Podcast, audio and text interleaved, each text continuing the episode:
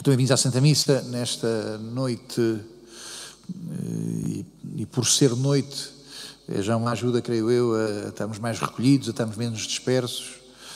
Estamos, eh, portanto, eh, num silêncio que, como é óbvio, é uma ajuda exterior para, para termos silêncio por dentro, eh, para por dentro acolhermos a palavra que Deus tem para nós, acolhermos esta celebração em que o Senhor põe a sua vida na nossa vida. Bem-vindos à Santa Missa, eh, neste desejo que nos traz à missa, que, como é óbvio, é sempre de vivermos mais da vida, eh, da vida que Jesus tem, que, seja, que esteja mais eh, na nossa vida. Bom, alguma vez alguém disse uma, uma afirmação que me. por estes dias, segundo a qual, quando nós nos sabemos defender mais dos vícios do que das heresias, é porque já resta muito pouco de cristianismo no nosso coração. Quando os vícios eh, são a nossa grande preocupação, e quando os vícios, os vícios da igreja, dos padres, eh, eh, do marido, da mulher, dos vizinhos, quando os vícios, quando os pecados são a, grande nossa, a nossa grande fixação, é porque já resta pouco de cristianismo no nosso coração. O que é que é uma heresia? Eh, é este, é, esta escolha do coração, esta escolha da nossa inteligência, o que é que é uma heresia? Eh, é esta escolha de uma parte e, e da parte que não é mais verdade, e da parte que não é mais verdadeira. Quando o tema dos vícios eh, é o tema preponderante da nossa preocupação, somos pessoas narcisistas, somos pessoas que estamos muito preocupadas eh, com, diria, com o que se aparenta, com o que se mostra, com o que, com o que se dá a entender. Alguém dizia também, um cardeal que foi bispo em Bolonha, dizia que a missão da Igreja eh, não tem que ver fundamentalmente a missão da Igreja não é ela ser credível. A missão da Igreja não é ser credível. Eh, a missão da Igreja é acreditar. Penso que estamos eh, no mesmo argumento. Eh, quando a nossa preocupação principal são os vícios, quando a nossa preocupação principal é sermos credíveis, perdemos de vista o que é principal e o que é principal é o dom que Jesus faz de nós. Parece-me que na psicologia de Judas entram várias coisas e entra aquele tipo de discussão ideológica em que a certa altura ele eh, acha que a justiça de Jesus eh, é uma justiça atrasada, é uma justiça demorada, que a justiça de Jesus eh, vem à mistura com impotência, que Jesus não consegue realizar a sua palavra, que Jesus diz coisas depois que não se concretizam. Judas é um moralista, é um moralista. Está o mundo a sofrer tanto e dá-se dinheiro ao culto está o mundo a sofrer tanto e tu não, não tomas decisões, está o mundo a sofrer tanto eh, e tu atrasas-te e não vem nada, não vem nada do reino de Deus contigo. Na psicologia de Judas, eh, podemos pôr a hipótese também que ele tenha feito esta, este gesto em relação a Jesus por um desejo de justiça, por um desejo de justiça. Judas não pegou em Jesus para Jesus ser crucificado. Vou pegar em ti e tu vais ser crucificado. Judas não pegou, Judas não pegou em, Jesus para vais ser torturado, vais ser crucificado. Judas é um homem que terá também pensado que eh, não é Jesus e que Jesus deve, deve ser eh, posto, posto na ordem, eh, que o que Jesus traz deve ser devidamente corrigido que não convém o tipo de atividade eh, que Jesus propõe, não convém o tipo de, de ideias que, que, Jesus traz consigo. Então, Judas sabe melhor do que Cristo acerca do que é que é o reino de Deus. Judas sabe melhor acerca de Cristo, da maneira como se vai conseguir uma sociedade justa e uma sociedade que consiga colocar os romanos dali para fora. Bom, eh, Judas é, um homem eh, que tem as suas ideias, e a pouco e pouco essas ideias já têm muito pouco que ver com o que Jesus lhe dizia, tem muito pouco que ver da sua, da sua comunhão com Jesus. O fundamental no cristianismo, o fundamental no cristianismo é o dom que Jesus faz de si próprio. O fundamental no cristianismo é a vida que vem na vida de Jesus. Chamamos salvação a termos uma vida com as nossas misérias, com os nossos defeitos, com os nossos vícios. Chamamos salvação a termos uma vida com os nossos contrastes, com as nossas incongruências, com as nossas incoerências. Chamamos salvação a ter uma vida que vem de fora da nossa vida. Chamamos salvação a ter uma vida na nossa vida que finalmente nos liberta de nós próprios, que nos liberta dos nossos moralismos e que nos liberta desta coisa também que penso que é uma grande castração, que é esta preocupação com a coerência. Coerência, coerência, coerência é sempre a ideia de que tenho que me apresentar bem arranjado, que tenho que me apresentar bem arranjado. Uh, o que é fundamental uh, não é sermos credíveis o que é fundamental não é sermos pessoas de boa aparência, o que é fundamental e decisivo é recebermos a vida que Jesus tem para nós.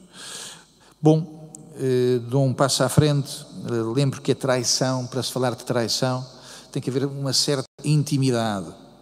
Os governantes foram injustos, eh, aquela pessoa foi bruta, disseram uma mentira. Agora, para haver traição, antes tem que haver alguma relação para haver uma grande traição, tem que ter havido antes eh, alguma comunhão e talvez uma grande comunhão. Para haver traição, tem que haver relação, tem que haver comunhão. E, portanto, a traição eh, é essa dor de uma amizade que foi rompida, de uma amizade que afinal eh, não era consistente. Para haver traição, tem que ter havido uma amizade, uma amizade pessoal. E maior tenha sido a amizade, maior é a dor da traição. Maior mais eu tenha acreditado nessa amizade, maior é a dor da traição. Portanto, eh, Judas aparece aqui assim como alguém que caminhou com Jesus, caminhou com Jesus, mas que afinal não caminhou com Jesus. Alguém que estava com Jesus, mas que afinal não estava com Jesus. A mesa, a mesa, tudo isto se passa à mesa. A mesa é um lugar de intimidade, é um lugar de proximidade, é um lugar de convívio, é um lugar de, de partilha, é um lugar onde se diz às pessoas que estão presentes diz às pessoas que estão presentes coisas que são nossas, coisas que são dentro da casa, coisas que são de dentro de nós. Então tudo isto se passa à mesa e é eh, desta mesa que se levanta, desta mesa que se levanta Judas. Bom, eh, tem grande relevo neste Evangelho eh, a presença de, de João é apresentado como alguém que era mais avançado eh, alguém que era mais avançado, alguém que, que estava, portanto, mais dentro de, de, uma história de amizade, uma história de amor. Eh, é apresentado João com este título eh, grande como o predileto de Jesus.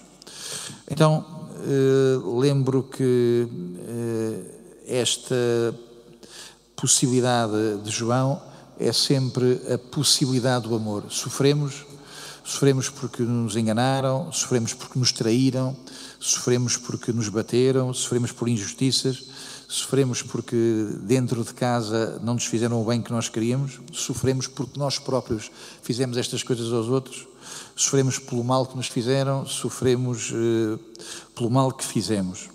Mas também há uma outra maneira de sofrer, há uma outra maneira de sofrer, que é contemplar uh, as pessoas contemplativas, os santos, os santos muito contemplativos, os grandes amantes uh, de Cristo na, na oração, as pessoas que têm uma vida contemplativa muito grande, são pessoas que partilham desta, eh, desta profundidade de, de São João.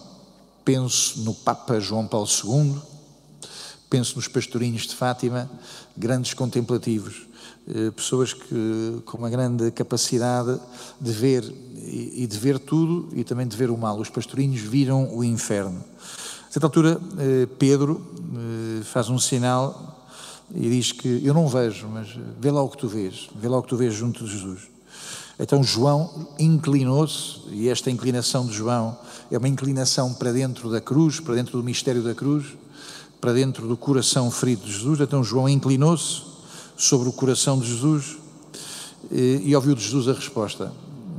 Os contemplativos são pessoas que conhecem o mal, que conhecem o mistério do mal, mas que conhecem o mistério do mal do lado da inocência, do lado de Jesus, Cordeiro de Deus. As pessoas que melhor percebem o mal não são as pessoas que sofreram muito, diria eu, sofri tanto, sofri tanto. As pessoas que conhecem melhor o mistério do mal, penso que são as pessoas que amaram muito, que amaram muito. E que amaram tanto que penso que entram pela ferida adentro e entram pela ferida adentro com os sentimentos de Jesus, eh, com a compreensão de Jesus, com a comunhão com Jesus. Bom, eh, a primeira leitura eh, traz-nos um episódio, no segundo episódio, da apresentação que Jesus faz de si mesmo como servo de, de Yahvé. Portanto, ontem ouvíamos o Pai de Jesus apresentar Jesus, eis o meu servo, hoje é Jesus mesmo que se apresenta. Uh, terras de Alimar, escutai-me, povos de atenção, prestai-me atenção, o Senhor chamou-me desde o ventre materno, portanto há aqui uma, uma consciência de, de que Jesus tem de, da sua Imaculada Conceição, de que, de, que, vem, da, vem da santidade de Deus oferecida à Imaculada Virgem Maria. A páginas tantas eh, é dito que, ao falar da, da sua vida, ele diz que há de ir por aí eh, e que a sua, a sua presença no meio da história eh, será, não será para quebrar a cana rachada, nem para apagar a, a torcida, a candeia que ainda fumega. Então, o que é que se passa? Uh, Trata-se do costume que havia em Babilónia, portanto, quando os judeus estão em Babilónia, quando uma pessoa é condenada à morte, o último gesto de magnanimidade do poder, o, o, juiz o que fazia era mandar à frente do condenado e alguém pela cidade que levava uma tal cana, ia batendo para a cana, e, leva a candeia que, que, queria dizer que há uma luz no meio disto tudo, e então eh, convidava alguém tem alguma coisa a dizer em defesa desta vítima, alguém tem alguma coisa a dizer em defesa desta vítima, e se chegasse ao fim e se ninguém tivesse apresentado nada em defesa dessa vítima, então nessa altura, como sentença lida, quebrava-se a cana e apagava-se uh, a chama, a chama que ainda, uh, que ainda fumegava. Bom, então Jesus não beneficia de ninguém que vai à frente dele uh, a fazer estes gestos de proteção. Jesus, ele próprio, é que vai ser oferecido porque uh, ninguém se apresenta uh, para, para defendê-lo. Jesus vai ser ele próprio oferecido na solidão da sua travessia, já não de Babilónia, mas na sua travessia do mundo.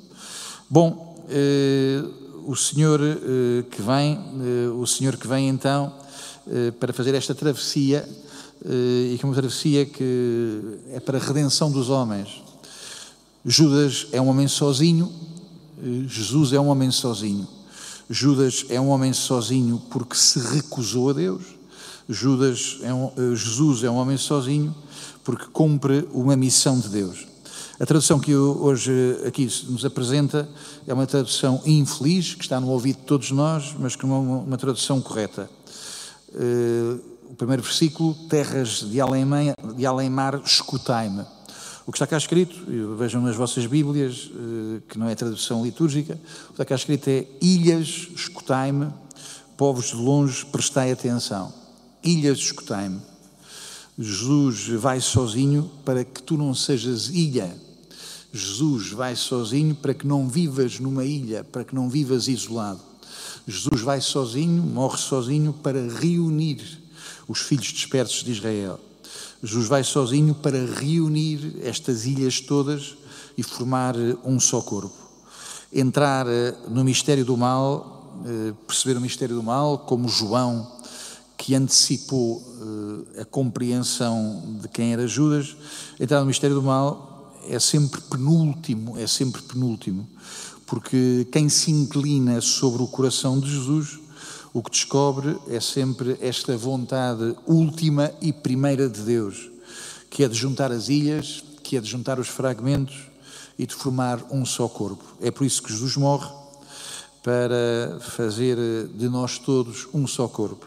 Convém que morra um para reunir todos os filhos de Israel, para que não haja ilhas, para que exista um só corpo, é que Jesus faz esta travessia que celebramos intensamente nesta Semana Santa.